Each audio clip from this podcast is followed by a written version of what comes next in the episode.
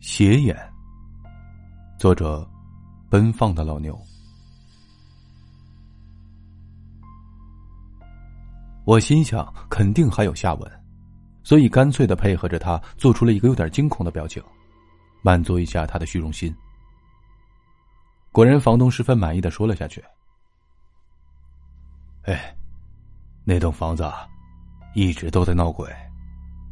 听说以前死过很多人，所以有些人住了没两天就走了。我也不知道为什么那两人就指定要住那套房子。”不过在那之前，还有一对夫妻在那儿住过。哎，说起那件事儿，可真叫一个惨。我给他递上了一根香烟，替他点燃。他吸了一口，又继续说下去：“ 嘿嘿，平时啊，我可是不对外人讲的。今天看你们有缘，就透露一点你们可不要到处说啊。”他拍了拍有点灰尘的桌面。听说他们刚住进去时还是好好的，不知道什么原因，妻子的眼睛弄瞎了，结果看到了满屋子的鬼。最后她老公为了救他老婆，你们猜怎么样？他得意洋洋的望着我。我虽然早就知道了结局，但还是一脸困惑的摇摇头。哼，普通人怎么可能猜得出呢？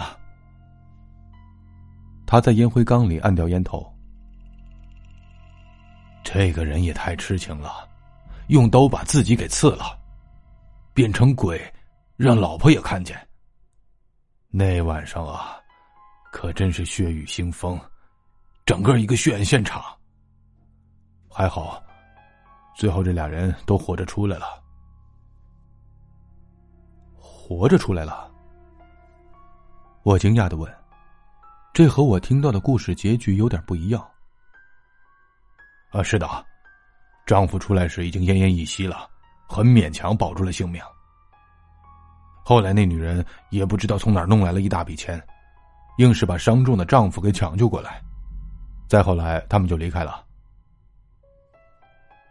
那位好事的房东说完这个，就接了个电话，有生意上门，自然就不再跟我们闲扯。妻子的钱从哪儿来的？不用想，肯定是在黑市上卖掉斜眼得来的。我猜想，那妻子一定是因为贪玩，把斜眼从雕像上挖下来，所以受了诅咒。你是说，还有一座古怪的雕像？蓝素素拖着腮帮子问我：“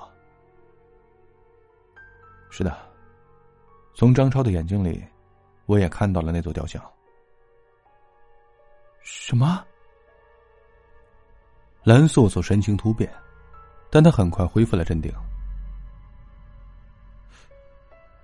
照这样看，黑法师带着你妹妹来到这儿，大概是为了寻找邪眼。邪眼的原名叫天煞鬼眼。九转阴瞳只有和天煞鬼眼在一起，才能发挥作用。我点点头，邪眼已经被那个妻子卖到黑市上。又被装到我的身体里，他怎么可能找得到？所以这时候我的妹妹应该还是安全的，这一点倒是令人欣慰。那个紫衣人和我妹妹离开出租屋之后，又去了哪儿？房地产中介公司没有人看到他们离开。我觉得再这么待下去也不会有什么线索。几经周折，我终于查到紫衣人和妹妹的下一步行踪。他们先是步行到了城郊的一个车站，然后又转车到了另外一个镇，最后在一个村子附近失去了他们的行踪。我失去了他们的行踪。这个村子叫红窑村。虽然对名字没有印象，但一来这里，隐藏在我斜眼中的记忆开始慢慢的苏醒。穿着粉红色衣裳的女孩，古老的石井，陷入疯狂状态的村民。我恍然大悟，这里就是所有故事的起点。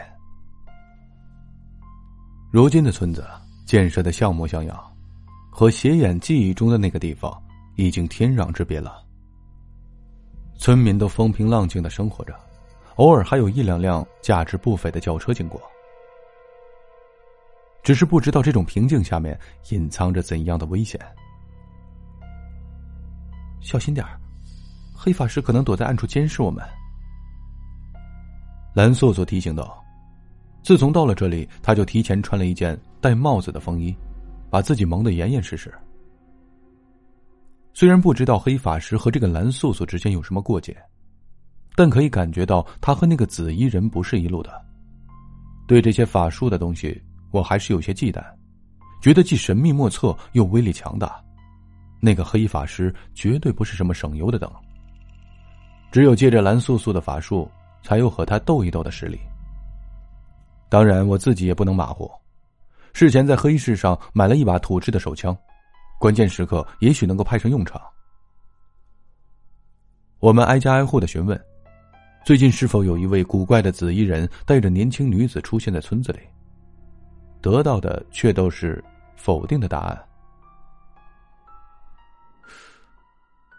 会不会，他们没有进到村子里？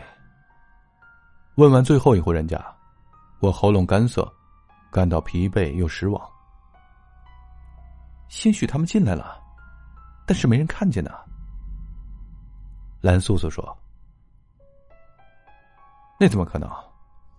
他们到村子外头的时间可是大白天，光天化日之下，不会隐身了吧？”